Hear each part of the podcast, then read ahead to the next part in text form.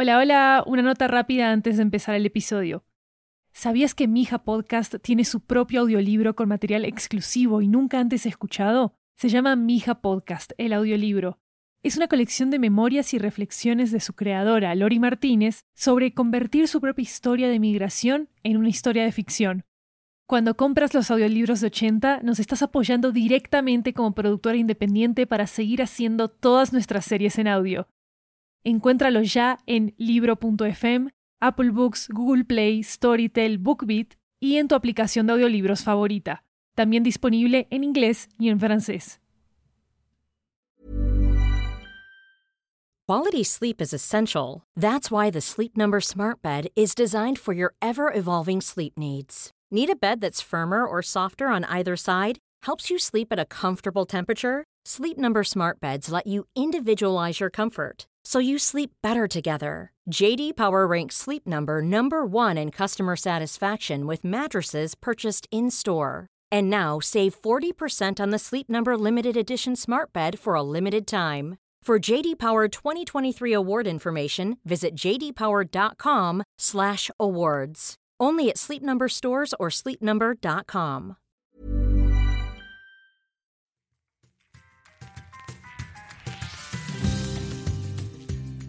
Hola, me llamo Mija. Mija significa mi hija en español, como ya lo saben, y este podcast es sobre mi familia.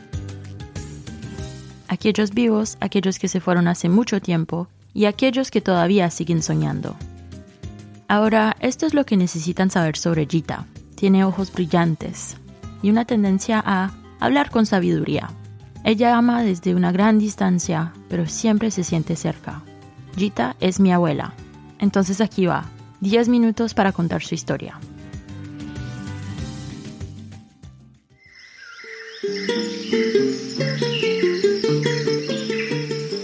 Imagínense unas colinas verdes. En la distancia solo ves un verde como esmeraldas. Este es el eje cafetero, la bella tierra del café colombiano. Hay una camioneta conduciendo por una carretera cercana. Está transportando café. La joven que conduce tiene alrededor de 16 años y ha trabajado en los cafetales toda su vida. Esta joven es mi abuela, Gita, y está en camino a casa a la finca donde almorzará con sus papás.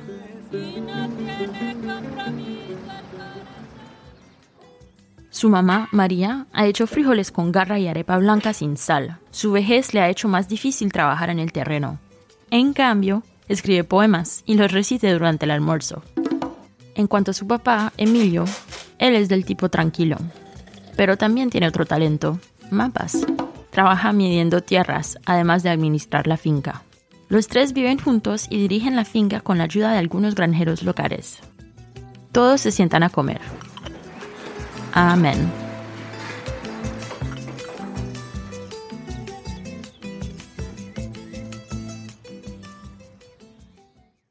Esto fue antes de la violencia. Justo un año después estalla una guerra civil entre los partidos conservadores y liberales en Colombia. La guerra de 10 años se llamó La Violencia y desplazó a cientos de miles de personas de las tierras del cultivo ya que diferentes facciones llegaron a desaparecer a personas de los partidos opositores. Durante algún tiempo su región permaneció intacta, pero un día, en medio de la guerra, un pequeño grupo de soldados rebeldes llegó a su finca. Gita María y Emilio se escondieron en el trastero del sótano, detrás de una gran pintura de la Virgen María.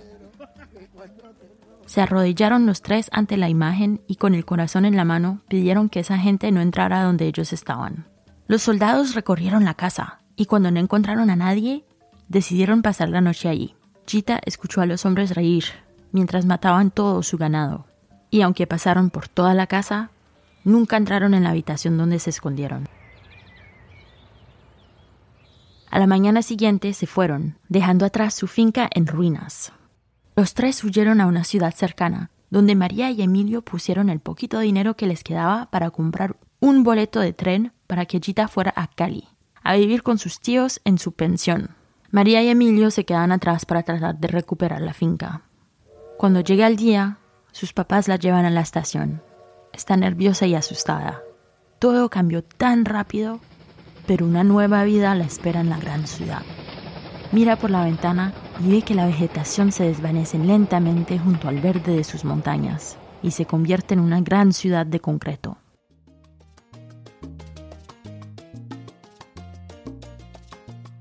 Poco después de llegar, su tía sugiere que se inscriba en la escuela de belleza. Ella va, pero echa de menos su trabajo en la finca. Entonces, en su tiempo libre, ella hace cosas. Pinturas, jarrones, aretes, incluso vestidos. Ella rápidamente cae en una rutina. Todas las mañanas desayuna con su tía y su tío en la mesa comunal de la pensión. Arepas con chocolate caliente. Luego va a la escuela, y después trabaja en su arte. Es así por un tiempo. Se gradúa y comienza a trabajar en un salón de belleza en el centro de Cali. Hasta que un día todo cambia.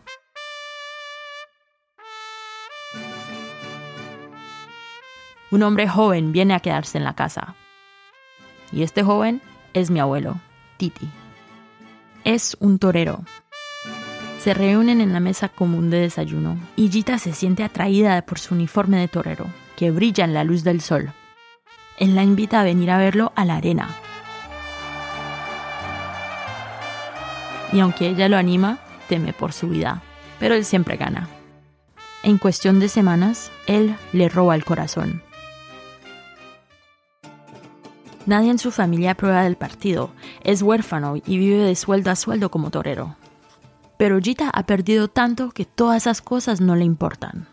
Entonces se escapan. Huye para casarse una tarde de octubre. Sus testigos son dos personas que están en la iglesia en ese momento. Y su primer beso fue en su boda.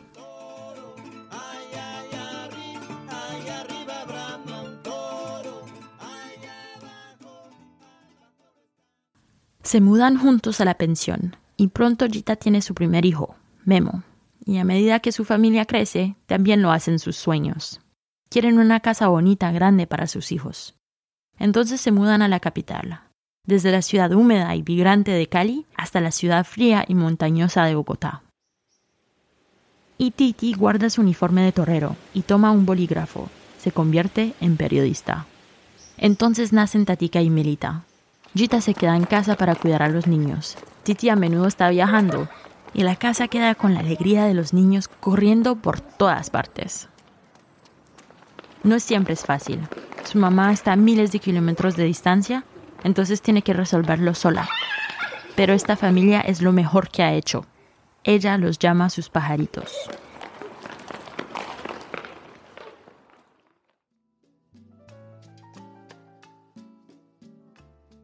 Tan pronto como sea mayor de edad, Memo se entra en la escuela militar.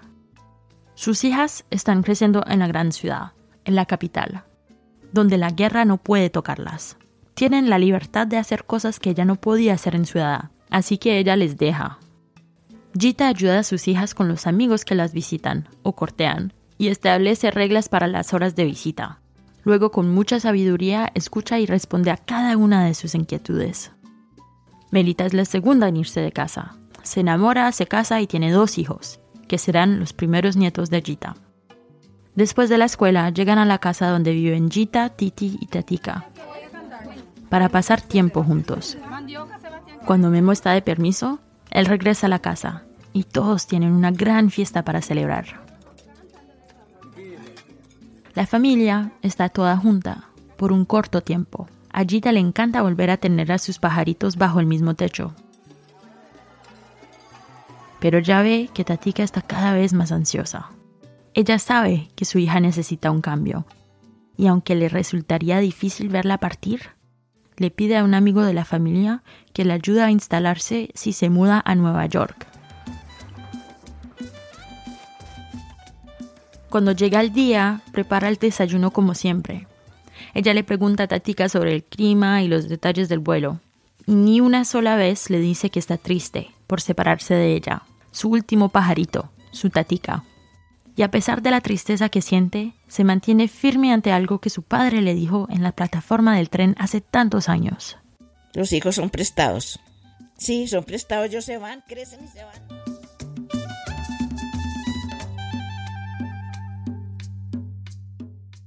Ahora me gustaría terminar mis 10 minutos con esto.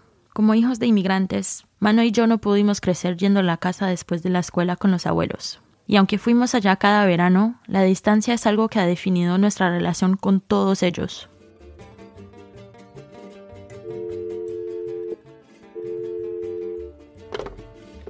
Hola mamacita, ¿cómo está mi reina? Al final de sus llamadas nocturnas a la casa, Tatica nos pedía a Mano y a mí que dejáramos de ver dibujos animados y viniéramos a saludarlos por teléfono.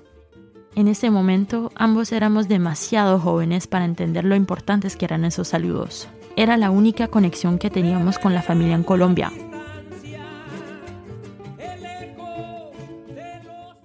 Cada vez, Mano y George saludamos rápidamente, y luego volvemos corriendo a ver televisión. Pero Gita nunca muestra signos de decepción. Ella siempre sonríe, con sus ojos brillantes mientras escucha las voces acentuadas de sus nietos americanos que dicen, I love you, Gita.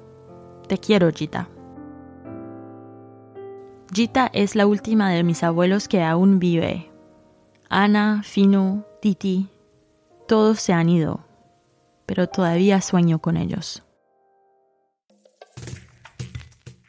Este episodio fue producido por Studio 80. Nuestra productora ejecutiva es Lori Martínez. Nuestras productoras asociadas son Laura Ubate y Rebeca Saidel.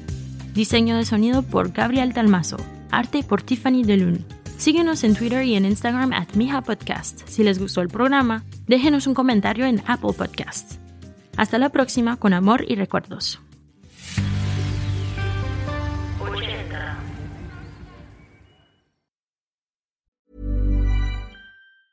Normally, being a little extra might be a bit much, but not when it comes to healthcare. That's why United Healthcare's Health Protector Guard fixed indemnity insurance plans, underwritten by Golden Rule Insurance Company, supplement your primary plan so you manage out of pocket costs. Learn more at uh1.com.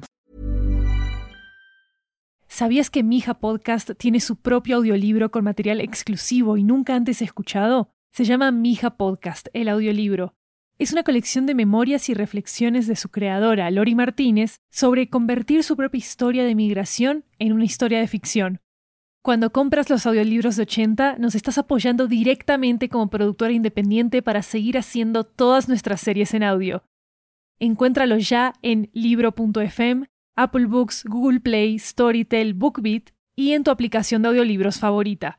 También disponible en inglés y en francés.